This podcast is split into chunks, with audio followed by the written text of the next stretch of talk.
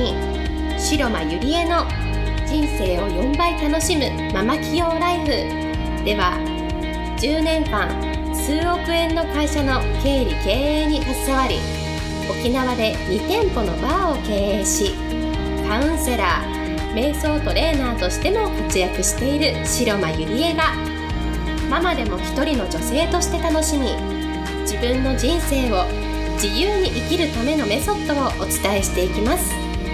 それでは今回の番組をお楽しみください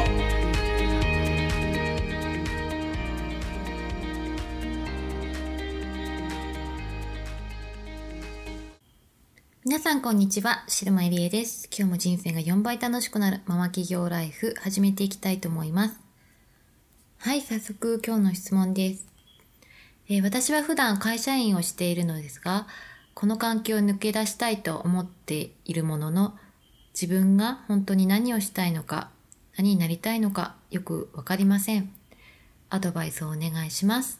という質問です。はい。えっと、私はね、この質問のポイントは、で言いたいことは、まず人生を偶然に任せないっていうことに尽きると思うんですね。で、多くの人がね、本当に自分が何になりたいのかわかんない。何したいのか。欲しいものがない。経験したいものがない。だけどこの環境を変えたいっていう人が、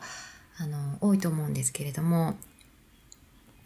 じゃあそこからね、抜け出すにはどうしたらいいかというと、例えばね、その、毎朝朝起きてそして服を着てご飯食べて玄関を出てでまあ会社に向かったりその日の一日を過ごすと思うんですね。で何かこういいことがあればあ今日はいい日だったなでなんか悲しいことがあったらあなんか今日はちょっとついてないなって言ってこう偶然にね多くの人はこう人生を過ごしていると思うんですよ。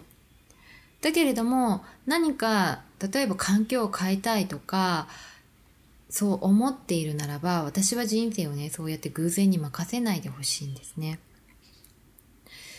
で例えば誰もが旅行とかって行ったことあると思うんですね。で旅行に行く時ってまず場所を決めてそれから飛行機のチケット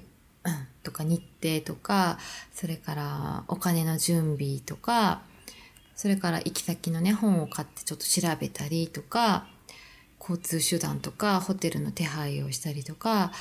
まあ旅行について、こう、いろいろ調べたり考えたり話したりすると思うんですね。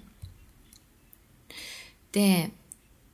旅行の時って綿密に自分のスケジュールを立てて自分のエネルギーと時間をそこに注ぐじゃないですか。私はその人生もねあの、人生のスケジュールを立ててもらいたいなと思うんですよ。例えば、じゃあ人生のスケジュールを立てろと言ってもどう、どういうふうに立てたらいいかわからないと思うんですけれども、例えばね、あなたの心の中で問いかけてほしいんです。一年後、あなたはどうなっていたいですか？どれぐらいの収入になりたいか？どんな場所に住みたいのか？どんなライフスタイルを送りたいのかとか、まあ、誰と住んでどんな人が周りにいたらいいのかなとかどんなスキルを身につけていたいのかとかどんなことを達成していたいのかって少しでもあのイメージングして自分に考えてもらいたいんですね。で今からでもいいんですね。もうこれを聞いてる人はもう今からあの考えるきっかけになるじゃないですか。で人ってやっぱりイメージしないとやっぱりそこからは抜け出せないんですよ。例えば旅行に行くにもそうでいきなりねあのじゃあ明日どっか行こうどこあのどっか行こうとかどっか旅行しようとかなんかこうイメージしないものってなかなかこう大変じゃないですか。でもイメージしてこうある程度のね情報を自分にこう与えるんですよ。そうすることで次のあの行動にね移せると思うんですね。で例えばその自分がねあの今会社員でこの環境を抜け出したいで私はそのリゾート地に住みたいっていう目標ができたと思うんですね。でリゾート地に住めたらいいなって多くの人は終わっちゃうんですよ。でゴールをねこう決めてそれをね達成するまで多くの人がつまずいてしまうのはやっぱり今会社員っていずれなんかリゾート地に住めばいいなっていうそのギャップが大きすぎてなんかそれがね本当に自分が実現できるのかってある意味その信じてないからだと思うんですね。要は私にはあのできるはずがないってどこかでこう思い込んでいると思うんですよ。でその思い込みを少しずつ変えていってほしいんですね。で例えばあの私だったら私はあの沖縄でねビジネスがしたいなってずっと思ってたんですね。じゃあ私はその最初の一歩は何したかって言ったらまあもうもうあのー、主人が沖縄だったっていうのもあるんですけれどもやっぱり沖縄にすごい通いましたよね。通ってそのビジネスねあのお店を開きたい何かやりたいとにかくそういう経営者の人にたくさん会ったりしました。で私はその沖縄っていうその海辺の生活っていうのもすごく憧れていたのでいずれはこういうふうにしたいなってそこに住むんだったらやっぱりお金が必要だからビジネスしたいなっていうふうにずっと思ってたんですね。でやっぱりそうやってイメージしていくじゃあどうしてどうしたらどう最初の一歩はどうしたかというとやっぱりそこに通って疑似体験をする。そして自分はあのー、何が必要なのかなとかこうあじゃあ次はこうしたらいいのかなって。まずは自分のね身をその環境に置かないといけないんですよ。だっていきなり例えばハワイでビジネスをしたい。だけれどもハワイのこと何にも知らなかったらビジネスなんてできるわけないじゃないですか。ハワイで成功している人はハワイにこう通ってなんだろうこう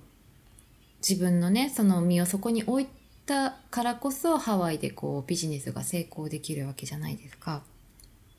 で私も最初は本当にこう沖縄にたくさん通ってあの経営者の人に沖縄で成功している人のところに会いに行ったりとかそういうことをもう何年もずっとやってたんですね。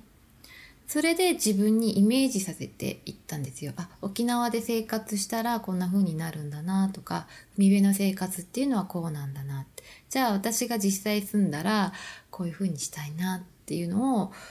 ものすごくあの前からイメージしてたんですよね。で、イメージすると